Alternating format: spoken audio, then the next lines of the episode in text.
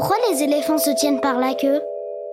Ah oui, tiens. Bah, c'est vrai ça. Bah oui, dis-moi pourquoi. Bah oui, je sais pourquoi? Oui, pourquoi? Est-ce que tu sais, toi?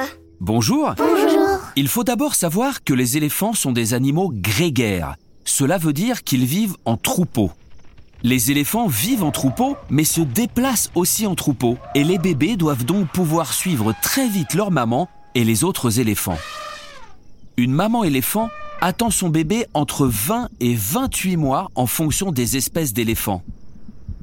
Et lorsque le petit éléphant vient au monde, tous les éléphants vont se mettre autour de lui pour le protéger des prédateurs qui voudraient le manger. Le petit éléphant va alors se lever sur ses pattes pour pouvoir vivre et se déplacer. Mais comme les humains, il a besoin qu'on s'occupe de lui pour manger, ce que va faire sa maman. Le problème, c'est que les bébés éléphants sont presque aveugles à leur naissance.